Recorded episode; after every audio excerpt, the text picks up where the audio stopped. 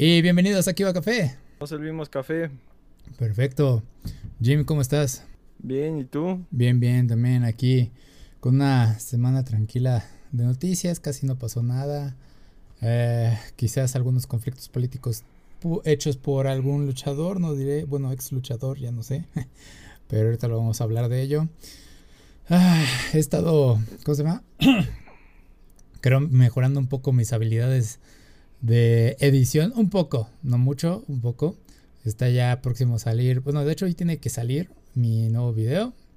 Este, nada más faltan pequeños detallitos así, unos una hora y ya, espero. Pero sí, viendo lo cómo lo trabajé ahora, dije, güey, sí me compliqué demasiado con el anterior. Pero ah, ya, está listo. Este, mm, ¿por dónde empezamos? Sí, empezamos con lo más trágico y el atropello más estúpido que puede ofrecer la, modernidad en cuanto a qué tienen que ofrecer los superhéroes.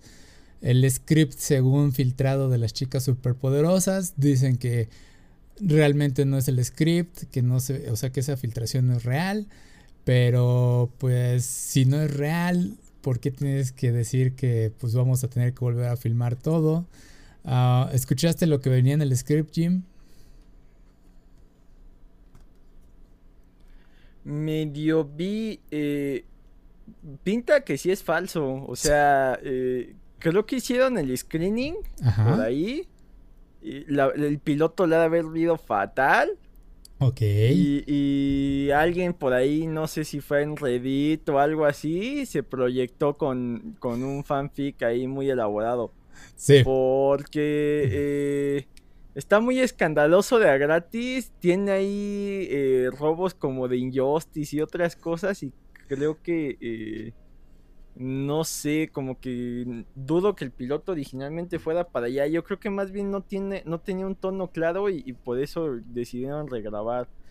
Pero eh, puede que le pase lo mismo que, que a la Wonder Woman que iba a salir más o menos en tiempos de Smallville que sea un proyecto que no acabe viendo la luz porque el piloto nunca, nunca eh, termine siendo liberado. Ok, ok. Digo, eh, por ahí eh, Warner tiene este enorme problema de que quiere, quiere competir la Disney y sigue sin encontrar el tono. O sea, vamos, Disney suele tener sus descalabros, pero produce tanto que los acabas olvidando. Y acá Warner como que está peleando por, por sobrevivir.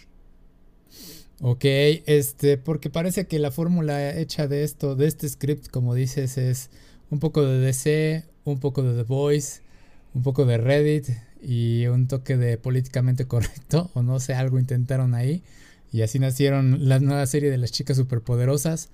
Eh, sí, la verdad, sí se ve muy alocado lo que se salió. O sea, una serie de ideas eh, que dices, en parte, lo único que tenía sentido para mí, digo, ok, me vale interesante lo de Bellota, ¿no? Que sea eh, bisexual y lo que sea. No, realmente no, no me interesó y dije, ok, bueno, ya hagan lo que quieran con el personaje que pues según es como que la marimacho, por así decirlo. No sé si está bien decir marimacho, pero este es la idea. Eh, entonces... Pero en ese caso sería, sería terrible porque eh, te estás apegando a un estereotipo. Sí, sí, sí, sí, sí. estoy de acuerdo con eso. La idea de la diversidad y de la inclusión e, Es, romper con los estereotipos. O sea, va a haber gente que te diga, no, es que Televisa era bien inclusiva. Pues no, porque estos personajes del Jotito exagerado y alocado son horribles. O sea, sí hay gente a la que le gusta lo que ha dice de ese tipo, pero no es el estándar de un homosexual. Entonces, vamos, o sea, ay, es que como es marimacha, tiene que ser lesbiana, pues es como que para atentar en contra de lo que estás buscando, en teoría, que es la, diversidad. Sí, estoy totalmente de acuerdo con eso. O sea, realmente, pues es como que sí me había hecho, le dije, ay, güey, pues claro, hacen lo de siempre, ¿no? Eh, pero sí, tienes razón, está mal. Incluso ha habido algunos memes que ahí ponen, este la industria cuando hacen el mes gay y la bandera de colores, ¿no? Y mientras los homosexuales reales, pues todos vestidos de negro y pues lucen como gente normal y es pues sí, güey. O sea, no, no son tan alocados o tan este, felices como los quieren poner en los medios, ¿no? O sea, realmente no, no tienen por qué destacar este, o ese concepto. Pero bueno, o sea, eso fue una. El segundo escandaloso pues fue lo de qué bombón matando a mojojojo que sí se vio como que ay güey totalmente DC qué onda con eso este nada estábamos diciendo tú y yo cuando apenas hablaban no y aparte sí sí Aparte rompe con, eh, con, la esencia del personaje. Si te das cuenta, Bombón era la líder porque era una especie de Capitán América Superman. Era como que la que siempre buscaba hacer lo correcto.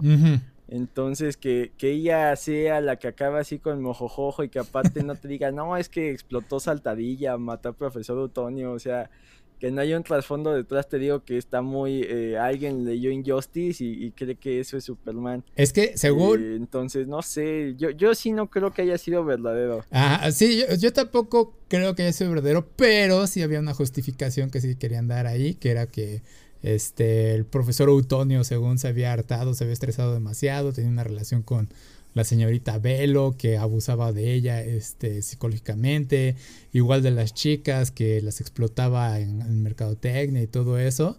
O sea que el güey se había vuelto un total... y es que ahí también... Sí, sí, sí. Es que ahí también rompes con la psicología del otro personaje. Si te das cuenta, el profesor Utonia siempre fue un padre amoroso. O sea, no, no un gaja ahí de que no fuera, de que fuera abusivo o demás. O sea, eh, muchas veces el, éxito de este tipo de productos es encontrar la esencia de los personajes y de ahí transportarlo a, tal vez lugares más oscuros. Eh, a veces funciona, a veces no. Y, no sé si, si Warner, eh, no, estoy al 100 si, si sean productos de ellos tanto Riverdale como Sabrina que al menos respetaron cierta esencia de los personajes y lo llevaron a lugares más oscuros y acá eh, ni siquiera eso, o sea, eh, solo se llaman igual y tienen ciertos rasgos similares, pero creo que sí se proyectó, o sea, yo, yo le apuesto más a que el screening eh, la gente lo vio y como que no le vieron ni pies ni cabeza, no, no entendieron para dónde iba, pero dudo mucho que, que o sea, lo que estás proyectando... Eh, ni siquiera parece digno, o sea, ni siquiera una cadena como HBO lo hubiera probado. O sea, está muy exagerado, muy elaborado para, para eh. No, no tanto que sea bueno o que sea malo, sino que sí está muy choqueante. E involucra esto de la sexualidad, del asesinato, eh, adelantándome ahí por lo que llevabas a Burbuja, le involucran ahí con un escándalo sexual. O sea, eh, estaba muy cargado de temas muy pesados como para prime time de, Cartoon Network. No, no, ni siquiera eh, Breaking Bad se fue tan allá. sí, es como que, por así decirlo, alguien se fumó algo por ahí y quiso exagerar las cosas. Eh, como dices, lo más escandaloso creo que fue lo de burbuja, pero, o sea, el chiste es que todos los eventos se relacionaban a lo que, como el profesor Utonio se había enloquecido. Eh, esa era como que la razón de que todos estaban eh, medio loquillos en el mundo. Pero vaya, poco después de lo que nosotros anunciamos de que apenas estaban filmando, pues sacaron los vestuarios nuevos de las chicas. Y este, que dijimos, no, pues es que los vestidos sí se ven ridículos, ya no tienen chiste, ¿no? Ya no tienen cabida en un, en un mundo adulto para ellas.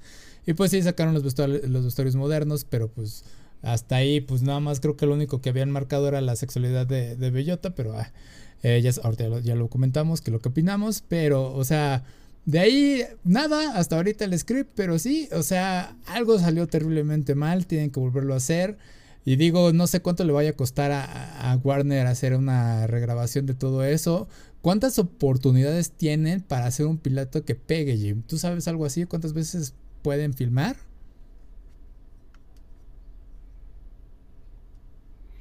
Eh, no lo sé. Supongo que va en función de qué tanto dinero ya le metieron y qué tanto lo quieran rescatar. Ok. O sea, a lo mejor si ya gastaste en sets y este tipo de cosas, pues eh, dices, bueno, hay, hay, que volverlo a hacer. Si los sets son baratitos y de plano no ven, no le ven futuro, yo creo que dicen, no, ¿sabes qué? Cancela esto y mejor este dinero que ya se perdió, lo, lo en vez de, de, tirar más dinero, pues arrancamos algo de cero. Ok, Digo, eh, también ha habido eh, por ahí casos de, de, series que arrancan mal y, les dan chance una o dos temporadas para que encontrar su tono. Digo, eh, los casos de éxito más, más conocidos son eh, The Office. Si, si, te das cuenta, The Office arranca extraña, no, no empieza con el mismo tono, es una copia muy similar a lo que había en, en, Inglaterra. Y cuando le encuentran el tono a, Steve Carrell de su propio Michael Scott, esa madre le despegó y es un hitazo.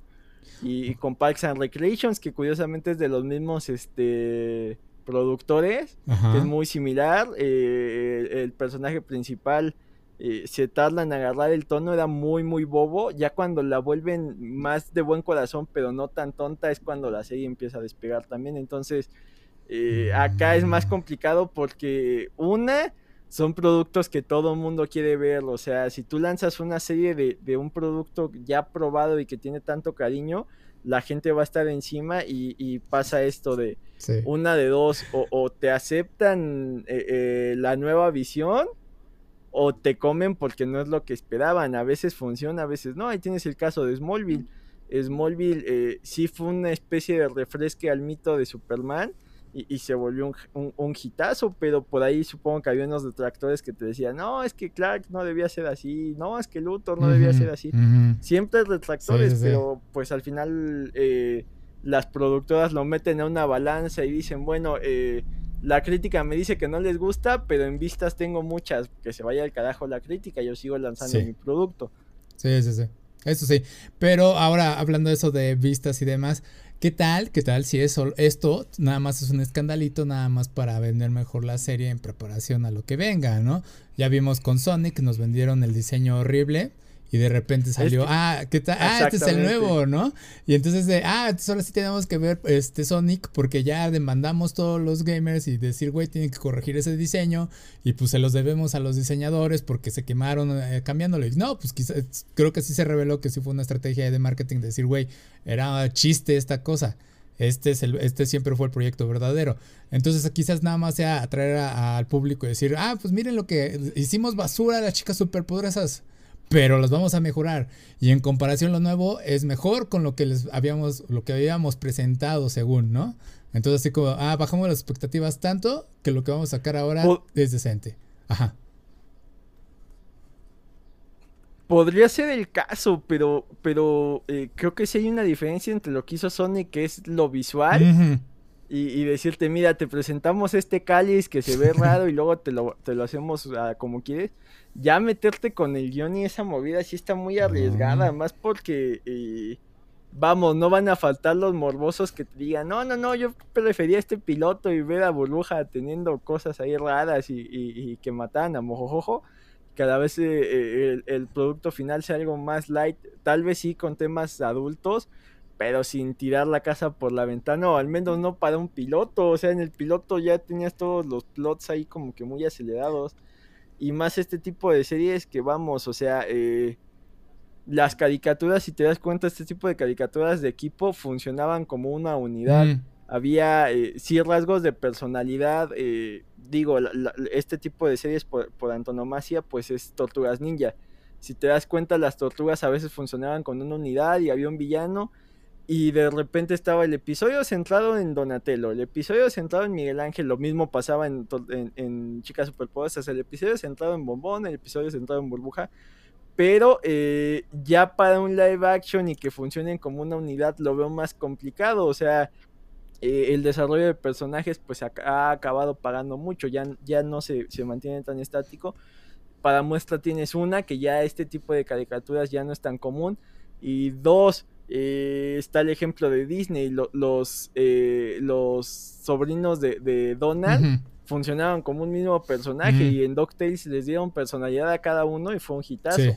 O sea, ya, ya no, eh, ya, aunque sea animación, se busca cierto desarrollo de personajes y ahí tienes cosas tan profundas como Gravity Falls que no es la, la, típica caricatura que veíamos nosotros. Las mismas chicas superpoderosas a pesar de ser una parodia de muchas cosas, sí había cierto desarrollo de personajes, sí. iban aprendiendo y se iban aceptando con sus diferencias. Sí, sabías. Y, acá, eh, por el peso de las tres actrices, pues buscarías que hubiera un desarrollo de personajes, no que todo sucediera tan de golpe en un mismo piloto sí está muy, muy Sí, decirte, esto pasó, así empezó, este es el nuevo saltadilla después de cierto evento, ¿no? Sí, sí, es como que casi, casi tirarle una bomba nuclear.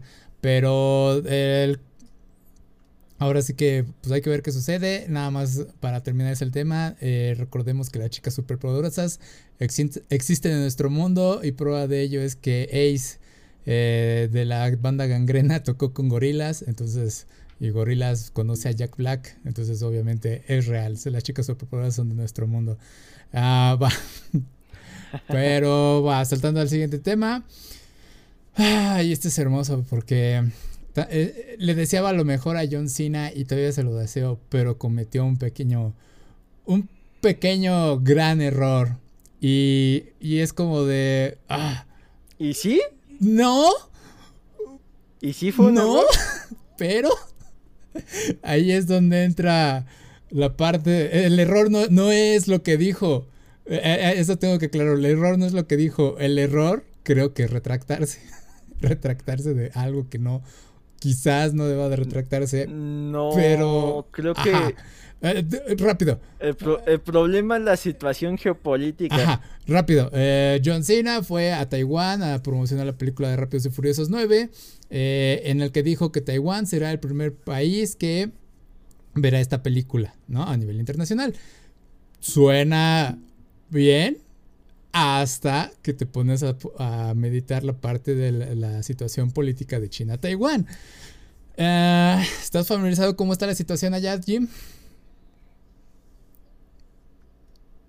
Eh, sí, eh, hasta donde tengo entendido, China tiene cierto protectorado en varios lugares, inclusive el Tíbet, inclusive Taiwán, no sé si Hong Kong. Eh, son lugares que tienen cierta identidad y se quieren reconocer hasta cierto punto como países independientes, sin embargo, eh, oficialmente son parte de China. Entonces, eh, ahí sí yo ya no tengo el conocimiento de, de, qué tanto la gente en Taiwán preferiría ser una nación independiente y qué tanto les convenga ser un protectorado de, de China. Y ahí tienes el ejemplo de Puerto Rico, de, de Hawái, de Alaska, que eh, por un lado en teoría pues forman parte del sueño americano y por otro lado creo que al momento de votar solo eligen senadores, pero no pueden votar para el presidente, entonces eh, sí son un estado, pero a la vez no tienen el, mismo peso que los otros estados, o sea, sí son dilemas ahí geopolíticos. Eh, chonchos, ¿no? ¿no? No es algo que podamos resolver aquí en, cinco segundos. No. Y no sé. No sé cómo, cómo lo veas tú ahí. Ok, ok. Eh, voy a dar un resumen rápido y uh, la aclaración de que nosotros obviamente no somos expertos, no estamos de ningún lado político, nada más exponemos ahora sí que la situación como la conocemos, hagan sus propias investigaciones.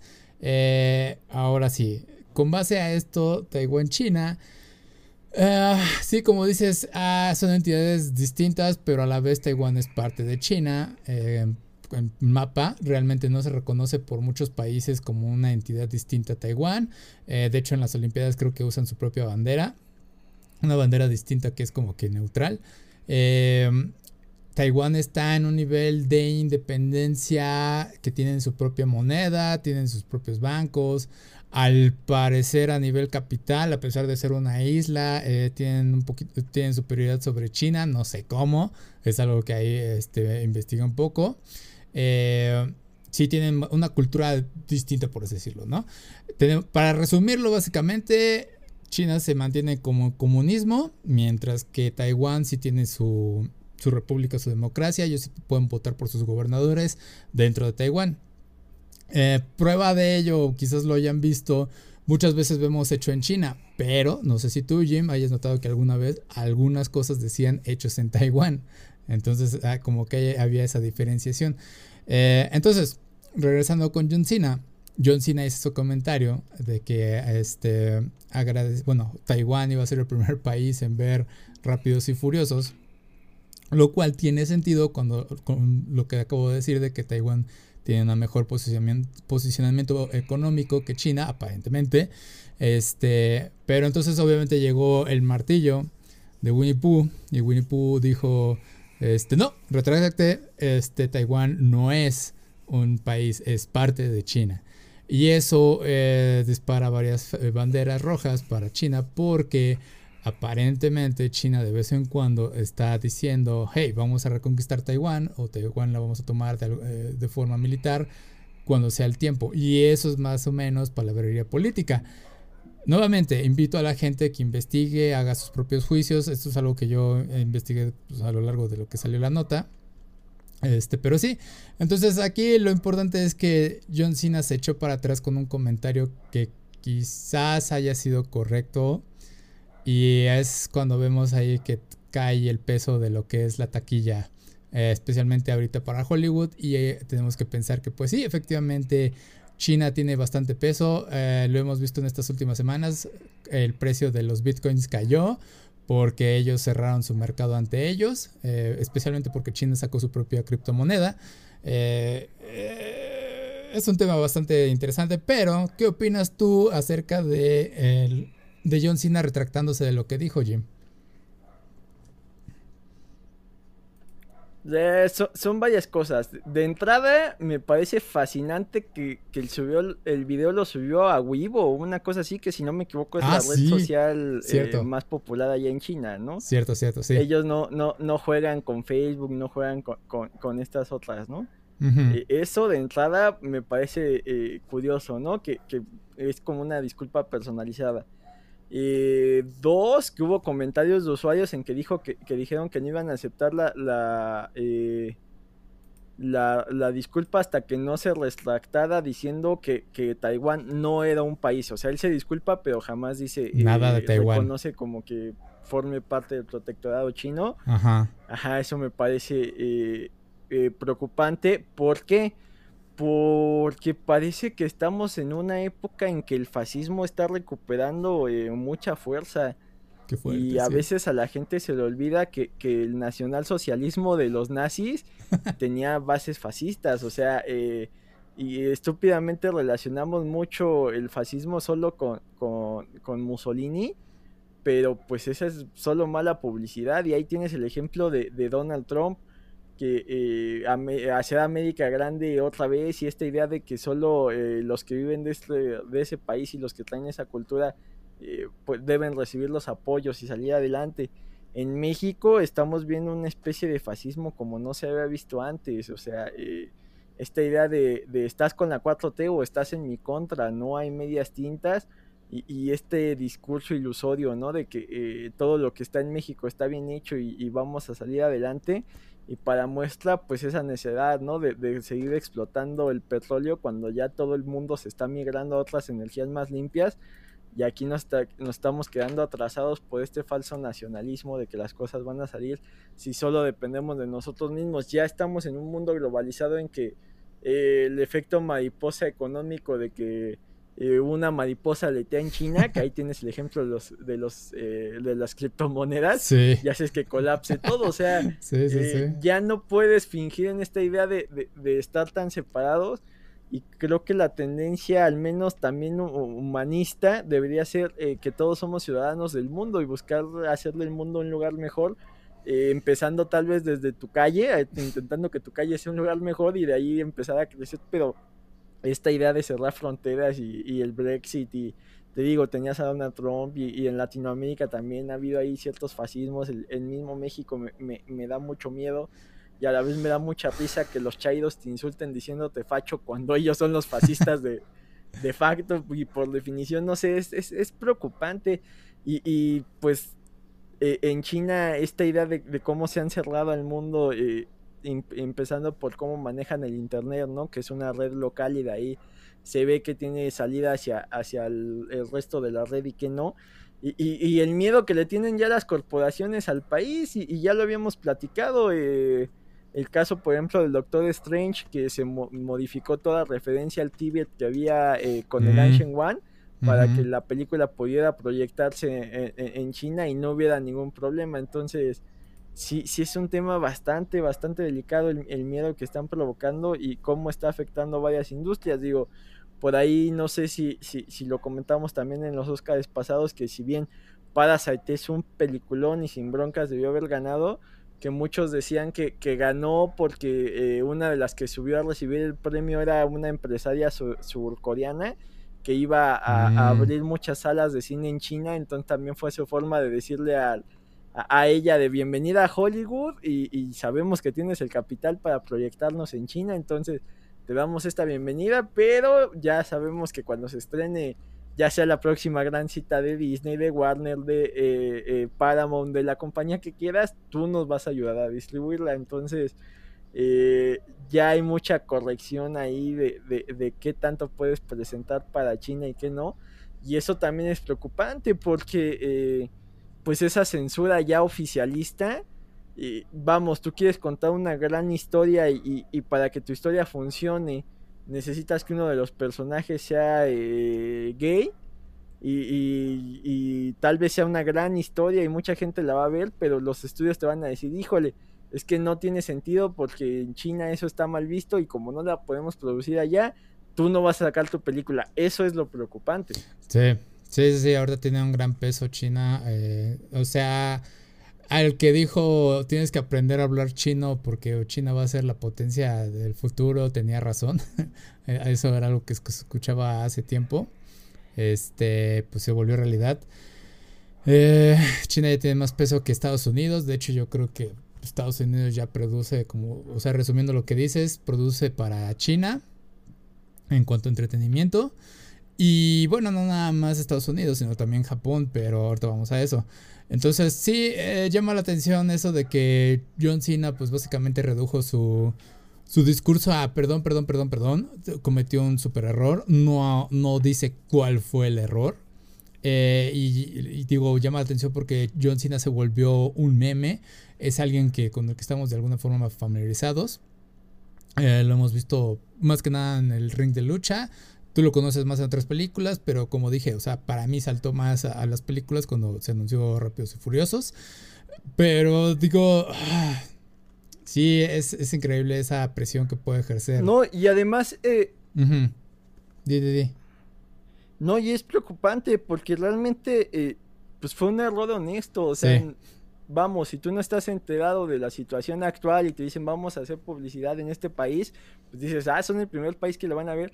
Y, y, y, si haces cuentas y revisas, pues John Cena es de esas personas que han tenido una carrera intachable, o sea, eh, es famoso por hacer cierta labor social, con la fama que tiene, no se ha metido en problemas, no ha tenido escándalos, sí, sí, inclusive dentro del personaje que le ha construido la WWE, pues lo ha sacado adelante porque sí eh, suele ser el, el técnico que, que no hace trampa y que ayuda a los demás, o sea eh, se ha mantenido en línea con el personaje y creo que eh, más allá de, un personaje, pues sí se ha mostrado como una persona disciplinada que busca eh, entregar lo mejor de sí, que sigue con esta gratitud hacia la empresa de lucha libre. Digo, ya por la fama que tiene, podrá aplicar la de la roca o de otros tantos de decir, yo me dedico al cine, ya no me expongo a este tipo de lesiones, a estas cosas y...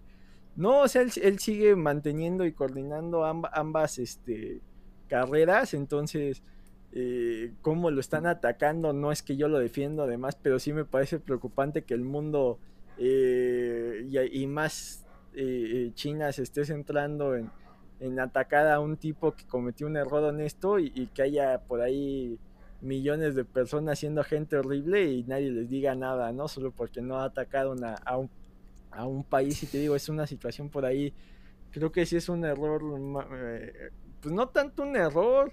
O sea, eh, pues más bien es como que un, capricho, ¿no? De, ah, es que si no reconoces que somos dueños de este, o sea, pues si Taiwán se, se, se, identifica como un país con su propia identidad y demás, pues también habría que respetar ese punto de vista, ¿no? O sea, casi casi la disculpa que le exigen es decir, ah, bueno, es que Taiwán no, Taiwán no, no vale como país, o sea, no sé, sí, no vale como ah, cultura. El nivel taquillero, el nivel taquillero yo creo que es lo que andan midiendo, ahí este, decir, güey, pues Taiwán, China, o sea, si no te retractas, obviamente vamos a perder números en China, ahí es donde cae el mayor peso.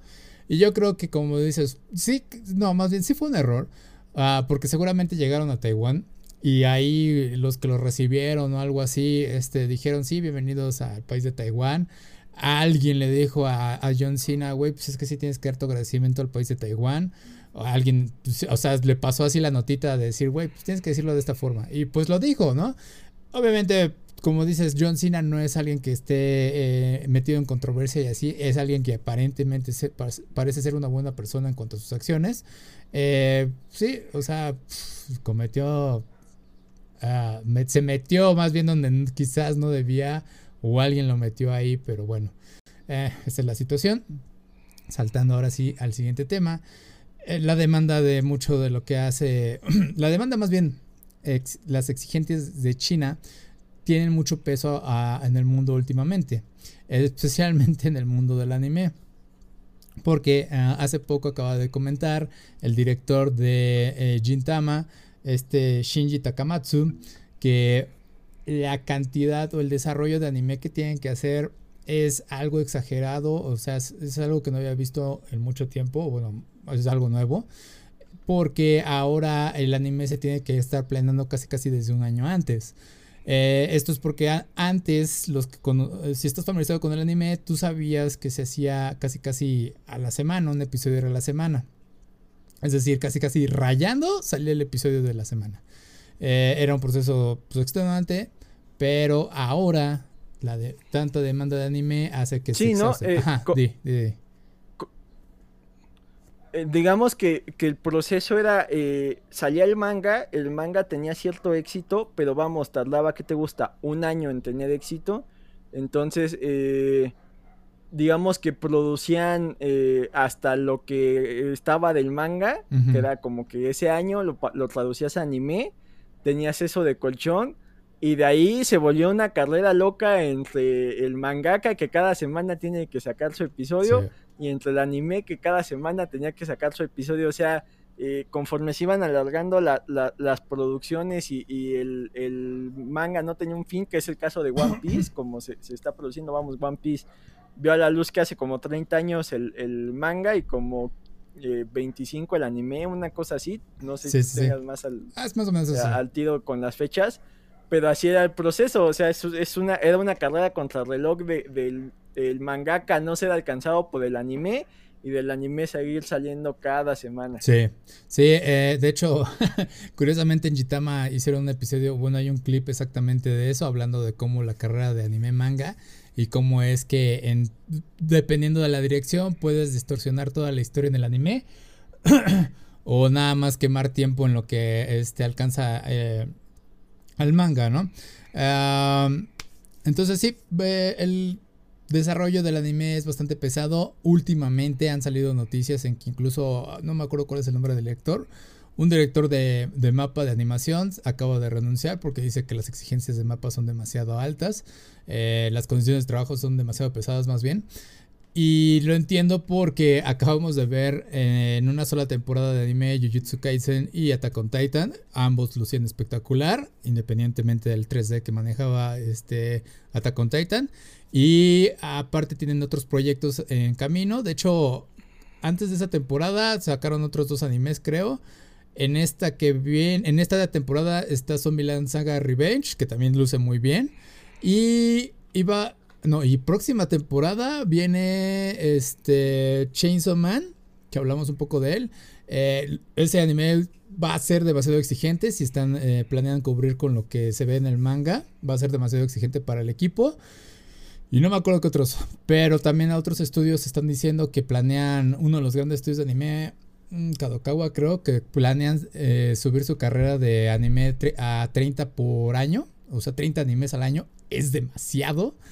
Y la cuestión aquí es qué también están siendo remunerados los animadores, cuáles son sus condiciones de trabajo, eh, cómo está funcionando las cosas allá, porque como menciona eh, Shinji aquí es que sí, sí es cierto, la producción de anime ya se está, es desde hace un año en lo que se está haciendo. Eh, planeando cuál va a ser el anime que van a sacar, cómo se va a hacer, etcétera, etcétera. Dice que tiene dos proyectos, uno para finales de este año y otro para el 2022. Y es así de, ok.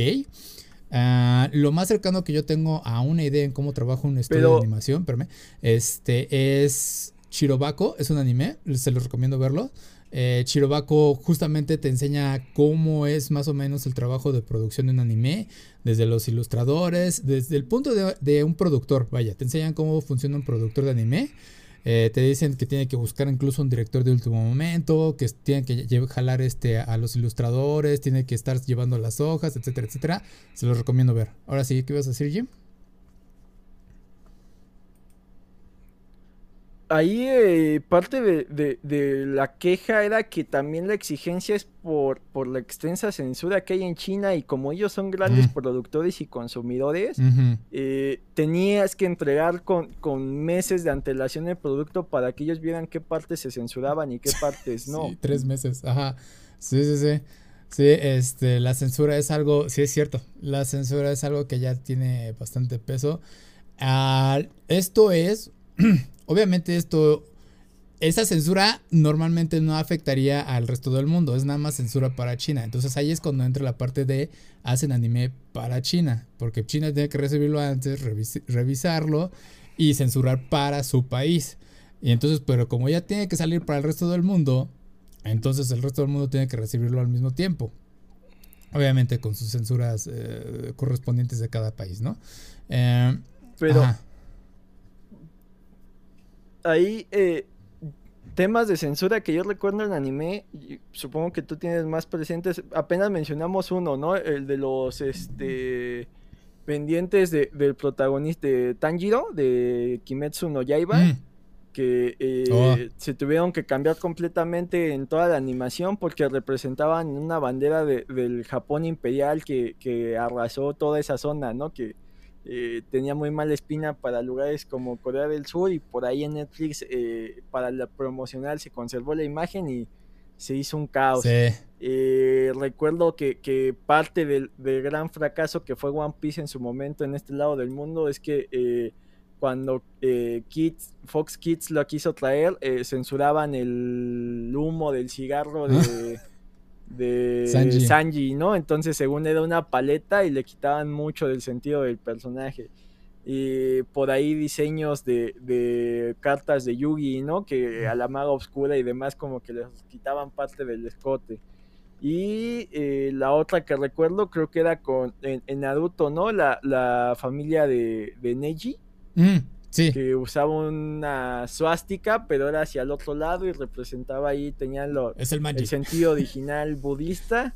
El manji, el, sentido original budista, y por ahí eh, se tuvo que cambiar para evitar problemas en el resto del mundo. Eh, supongo que censura de sangre y demás, pues, y, de escotes y demás, pues debe de haber bastantes, pero yo esos son los casos que más, que más presentes tengo. Sí, este. Sí, normalmente todo lo relacionado a la Segunda Guerra Mundial suele ser, censurado.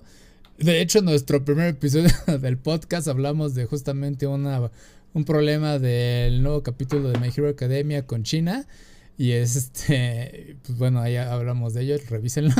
Eh, también, ¿cómo se llama? Está curioso porque he escuchado algunas historias acerca de cómo trabaja China en cuanto al doblaje y demás.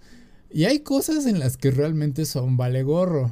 Escuché que un actor de voz para una serie de anime allá, eh, que era extranjero, pues básicamente fue como que a la audición o algo así, le dijeron, no, no, no, ya empieza tú a hacer tu trabajo, entonces tienes que leer aquí el script, eh, dilo, lee tus líneas, entiende más o menos cómo es y listo. Ya, acabamos el doblaje. Entonces era un periodo muy, muy corto de una semana en lo que se aventaban el doblaje de, de una serie completa.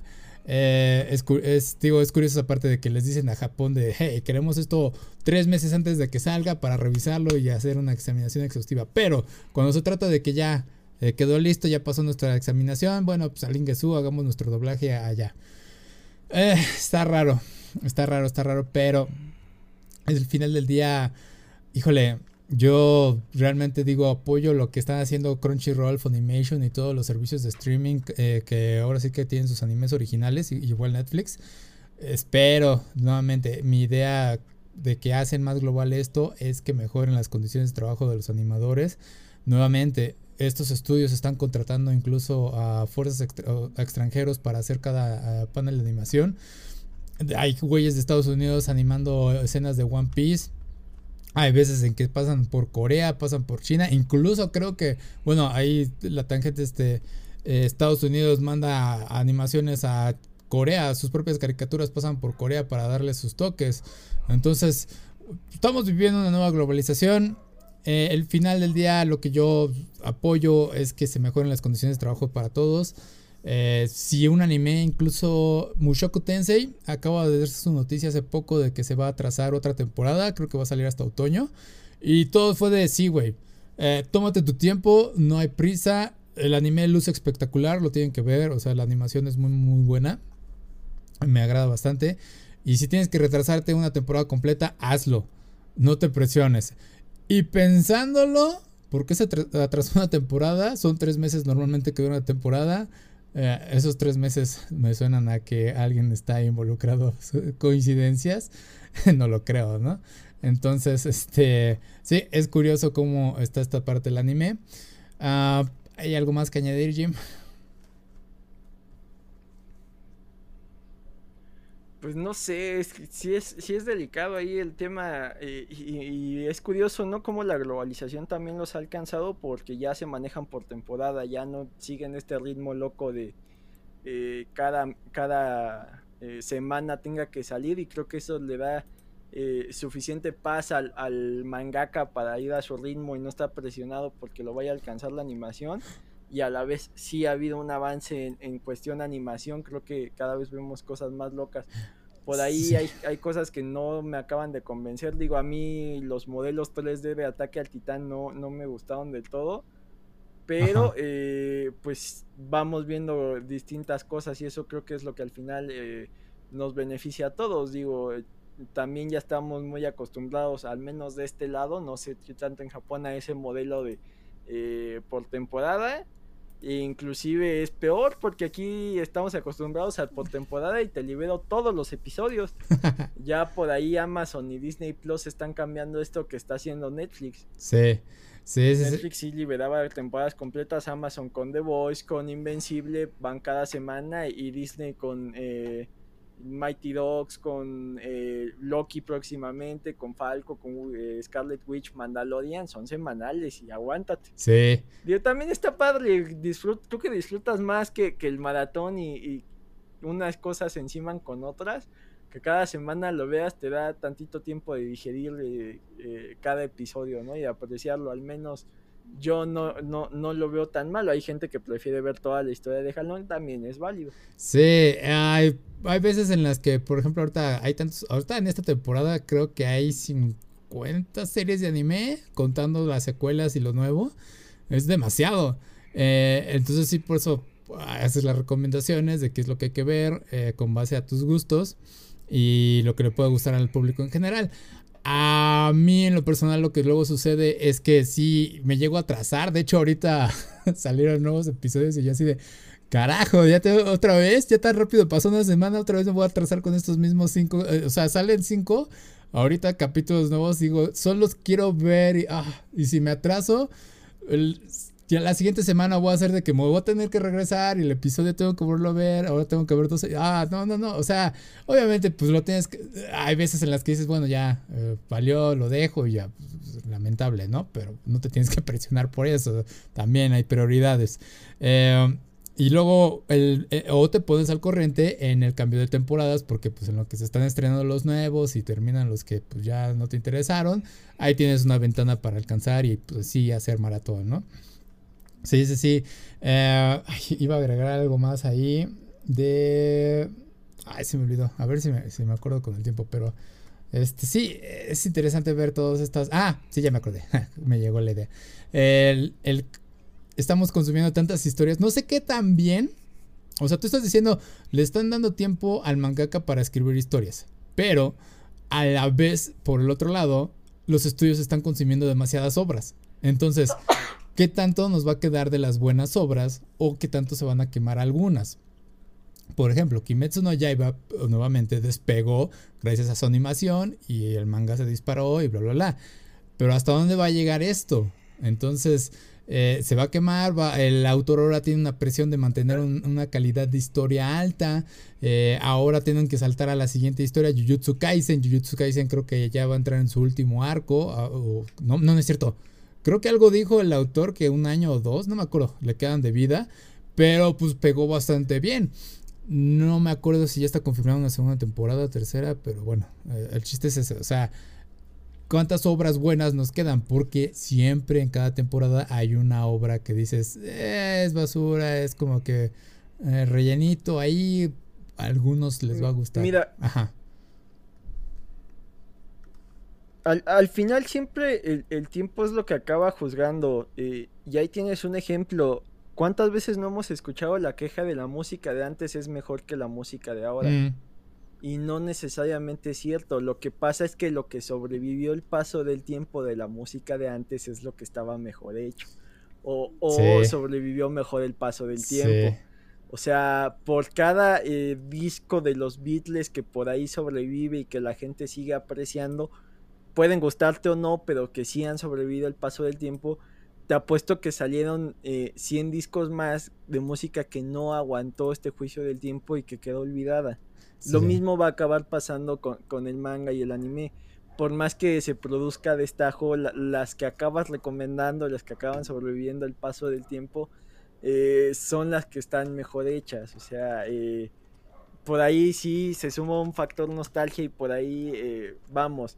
A la par de Dragon Ball, pues había muchas otras, ¿no? Y, y, te apuesto que, que mejores tal vez, pero Dragon Ball conservó cierto nivel de calidad para que se siga recordando. Lo mismo va a pasar, eh, hablábamos la semana pasada, los Isekai, Isekai va a haber miles. Los que sobrevivan van a ser los, a los más interesantes, los que tengan alguna propuesta, o eh, los que se mantengan por nostalgia de, ay, bueno, este fue el primero que vi y, me gustó y lo sigo recordando con cariño. Pero sí, el tiempo es, eh, es lo que acaba juzgando. Desgraciadamente lo que pasa ahorita es que eh, desgraciadamente y afortunadamente que ya no hay tanto un filtro de, ah, bueno, esto es popular y esto es lo que tienes que ver. Y, en su momento eh, los DVDs que conseguías eran los de Naruto y todos teníamos que ver Naruto. Ahora ya no, ahora eh, puedes abrir Crunchyroll, Animation, Netflix y tienes muchas opciones. Sigue habiendo un filtro de que estas son las opciones que, que te llegan, pero al menos ya hay más opciones. Eh, también en, el entretenimiento en series y películas va a ser complicado porque al final eh, pues no tenemos que consumir únicamente lo que esté disponible en las plataformas, pero pues es la evolución del entretenimiento y, vamos, no por nada HBO, Netflix y demás sigue teniendo por ahí su sección de clásicos y son películas que la sigue la gente eh, debe seguir viendo y recordar pues eh, dónde estábamos y, las que cambiaron la historia y a dónde vamos, ¿no? O sea, eh, obras como las de Kubrick, eh, por ejemplo, ¿no? El Resplandor, este tipo de películas viejas, pues tal vez eh, hay detalles que digas, esto ya no se ve tan bien, pero pues de ahí venimos, ¿no? Y hacia dónde vamos, o sea, gente se volvió loca con el Joker, pero pues no, si no hubiera habido varias cintas de, de Scorsese como Taxi Driver, que tal vez eh, para el ritmo de la narrativa actual pueda sentirse pesada, pues nunca hubiéramos llegado a tener el Joker que existe actualmente. Entonces, te digo, el paso del tiempo es lo que, lo que te, lo que hace el juicio y tal vez lo que hace 10 años era popular, tal vez ahorita ya no se escuche. Sí, sí, ah, por ejemplo, sí, eh, regresando a las cosas que viejitas que gustan a uno, a mí me gusta muchísimo luego las animaciones de los 80s, 90s. He estado viendo por ahí este You're Under Arrest. Esto es bajo arresto el, anime. Y güey, quedé enamorado. O sea, fue de ver la animación tan viva, los rostros, eh, los diseños de los personajes de esos tiempos. Dices, me traía una felicidad que dije, güey, eh, eh, valía la pena este tipo de animación. Y son cosas que casi ya no ves ahorita porque pues justamente tienen que estar cumpliendo fechas de, entrega más que pues la calidad en cierta forma, ¿no? Eh, uno de los últimos episodios de un anime que vi me trajo mucha sonrisa porque eh, traía una comedia que no había visto en mucho tiempo. Dije, esto es realmente raro de ver y recomendé mucho el episodio. Entonces, sí, son cosas que ah, se van perdiendo con el tiempo, que bueno, pues, se van arrastrando, pero pues cada quien sus gustos y pues ah, eso es todo. Pero ah, eso, era lo que quería decir en esa parte. Pero bueno, ya para darle prisa a esto, la última noticia es que en México Amazon la regó de alguna forma. No sé cómo puede regarla a alguien así, pero bueno, eh, Amazon México filtró la nueva consola de Nintendo Switch. Aparentemente va a salir al final de mes. Aparentemente, porque al parecer los rumores ya están siendo eh, negados. Se están siendo, o sea, ya están diciendo que es falso. Eh, pero no, me, no, no digo que pues no me lo esperaba porque el Nintendo Switch tiene ese potencial de mejorar. O sea, digo, no estaría mal que mejoraran la consola. ¿Cuántos Nintendos 3DS vimos? O sea, fue el 3DS, luego el 2DS, el New eh, Nintendo 3DS, el New Nintendo 3DS XL y, ahí está el meme de cuántas cosas le pusieron al 3DS, eh, mejorando como que la calidad de la consola, bueno, en cuanto a jugar. Y digo, pues sí, no me sorprendería que realmente Nintendo estuviera trabajando en ello, quizás todavía no sea tiempo de eso, pero valdría la pena y no me sorprendería. A diferencia del Wii U, ya sabemos que sucedió con el Wii U y pues por qué no, no tuvimos un Wii U 2, ¿no? Este, pero va. ¿Si habías visto esta noticia, Jim? Pues. Pues el Wii U acabó siendo un prototipo de lo que sería el Switch. Creo que fue un descalabro que, le sirvió mucho para aprender qué no hacer y qué sí hacer. Y el Switch fue un hitazo. Eh, creo que eh, Nintendo lleva años peleando con este estigma de ser un producto netamente para niños. Y entre la comunidad gamer está esta queja, ¿no? O sea, eh, tienes a, tu tío PC Master Race que ve para abajo a las otras dos. Tienes a tu tío el Xbox que te dice eh, yo puro eSports y puro shooter y viva eh, Bill Gates y viva el sueño americano. tienes a tu tío PlayStation que, este que se vuelve loco con los RPGs y, casi casi es tu tío otaku. Y por último tienes al Nintendo que ni siquiera lo ven como tío, ¿no? Lo ven más como el que se sienta en la mesa de los pequeñines. Pero eh, acabó eh, siendo muy inteligente decir, sí, no le voy a competir a estas bestias de tener equipos poderosísimos, pero voy a ser la única portátil. Por ahí PSP le pegó. Sí, sí. en su momento a Nintendo era una especie de. O sea, realmente sí era un PlayStation portátil y era una, es una gran consola. Sí. Pero el Switch eh, mató el sueño de cualquier otro de hacer portátiles. y más en una época en que eh, casi un celular ya funciona como una portátil. Sí. Me parece bastante sorprendente que no Nintendo ya haya sacado de manera oficial un emulador para celular que pudieras tener ahí eh, eh, cosas de, Super Nintendo, por ejemplo, disponibles, eh, siento que se han tardado porque emuladores piratas hay N cantidad. Sí. Y eso porque yo me voy a la nostalgia del Super Nintendo. te apuesto que un celular ya aguanta inclusive juegos de PlayStation o de, o de mismo PSP o de Nintendo 64. Solo por la distribución de los controles sería complicado jugar en este tipo de, de dispositivos. Sí, de hecho, este, eh, si me acuerdo bien de la eShop, me, me, enseñó un amigo. Este, tienen este servicio con la membresía de Nintendo, en la que tú puedes jugar juegos del Super Nintendo y del NES y consolas viejitas. Eh, desde el bueno desde Switch pero realmente no los descargas. De hecho creo que es este, este por stream. Y digo eso y lo vi y dije güey esto es bastante viable para una un smartphone sí sí. De, de, hecho, eh, parte de la mensualidad de, de, Nintendo para jugar en línea y esto te, te, incluye los dos emuladores, el de NES y el de Super NES. Y se supone que cada mes van metiendo nuevos títulos o este tipo de cosas. Eh, y te digo, Nintendo eh, en teoría lleva mucho tiempo este rumor de que va a salir un Nintendo Switch con, más poder de procesamiento. Pero eh, pues ahí hay dos cosas, ¿no? ¿Qué tanto alguien en Amazon México se emocionó? y qué tanto sí es cierto, porque Amazon rara vez sube en venta algo que, no vaya a existir, entonces puede que no sea solo un rumor. Sí. Sí, eh, de hecho también hay que agregar que no es la primera vez que Amazon México hace una filtración. Creo que filtraron lo de Metroid Prime 4 y el primero no me acuerdo cuál fue, pero bueno, es la tercera filtración que hace Amazon México. Y sí, normalmente las filtraciones de cualquier Amazon, de cual sea, suelen ser ciertas hasta cierto punto, porque aún no hemos visto a Metroid Prime. Sí lo anunciaron en algún momento Nintendo, pero no han hecho más que desarrollo, pero va. Este. Está curioso, pero sí le hace falta una mejora al Nintendo Switch para lo que dices, o sea, para ser un poquito más competitivo o alcanzar un público gamer más amplio, sí le vendría una mejora bastante bien. Y la consola tiene bastante potencial, como dices, o sea, si vemos la evolución, el 3DS dominó en cuanto a portátiles. No hubo competencia y muchos se retiraron de ello.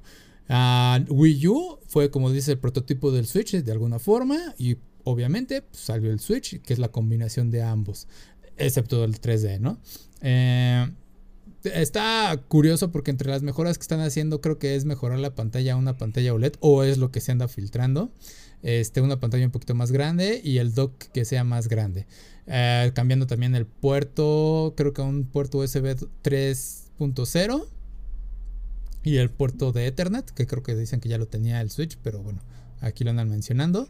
Eh, digo, sí me gustaría, siempre he dicho en cuanto a... No, según yo el, puerto de... Ajá, ajá el puerto de Ethernet, según yo, lo tiene la, base donde conectas al HDMI. Ajá. Pero el Switch como tal, pues no. Ok, ok. Sí, el, es el puerto lo que quieren hacer, pero ah, bueno, quién sabe. El chiste es que, este, sí me gustaría, siempre he dicho, esperar a que salga una edición especial de una consola, porque normalmente las primeras consolas eh, tienen algún tipo de falla o bueno, pues tienen, eh, hay potencial para mejorar, ¿no? Digo, comprar una consola a la primera vez de su lanzamiento no está nada mal. Digo, si quieres disfrutar los nuevos juegos. En lo personal, yo soy de los que, bueno, pues quizás hay alguna mejora. Y sí, sí ha habido consolas que hemos visto últimamente que pues han este, tenido sus errorcillos y que han mejorado con el tiempo. Eh, en el caso del Switch, no siempre dije, voy, voy a ver qué consola o si va a salir como que consola edición especial de Breath of the Wild. No hubo, más que pues yo creo que los stickers. Ahorita lo más reciente e interesante fue los este, Joy-Con de Skyward Sword, que sí me llamaron la atención. Este, pero, o sea, digo, ¿estarías tú dispuesto a comprar un Switch nuevo? No, ya tengo el, otro. Yo no soy como que tan alocado de, ay, necesito las mejores gráficas y, la mejor experiencia. Y sí soy muy promedio de jugador. Mientras se, pueda jugar, no, no me vuelvo tan, tan loco. Mientras se pueda jugar y no me maree.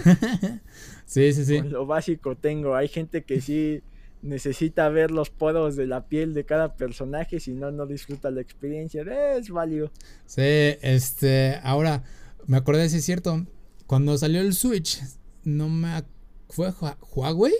Creo que Huawei anunció algo muy similar al Switch que iba a ser como que el smartphone y que le iban a poner sus este, eh, controles al lado, tipo Joy-Cons. O sea, no iban a ser los Joy-Cons, pero era, algo similar. Ya no supe qué sucedió con esa idea.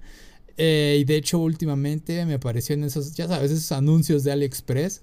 Salió el nuevo dock para tu smartphone y al lado tiene como algo similar a los Joy-Con para mejorar tu experiencia de juego. Y yo dije, es que sí, es cierto. ¿Qué tan lejos están los smartphones de competir con un, con un Nintendo Switch? O sea, hay, hay, celulares, hay smartphones que cuestan 30 tantos dólares, este, pesos. Eh, y es de, güey, cuál es el procesamiento, cómo funciona. Realmente yo en smartphone yo soy muy básico, es redes sociales y una que otra aplicación, pero nada que exija este un celular de de mil dólares o algo así. Este.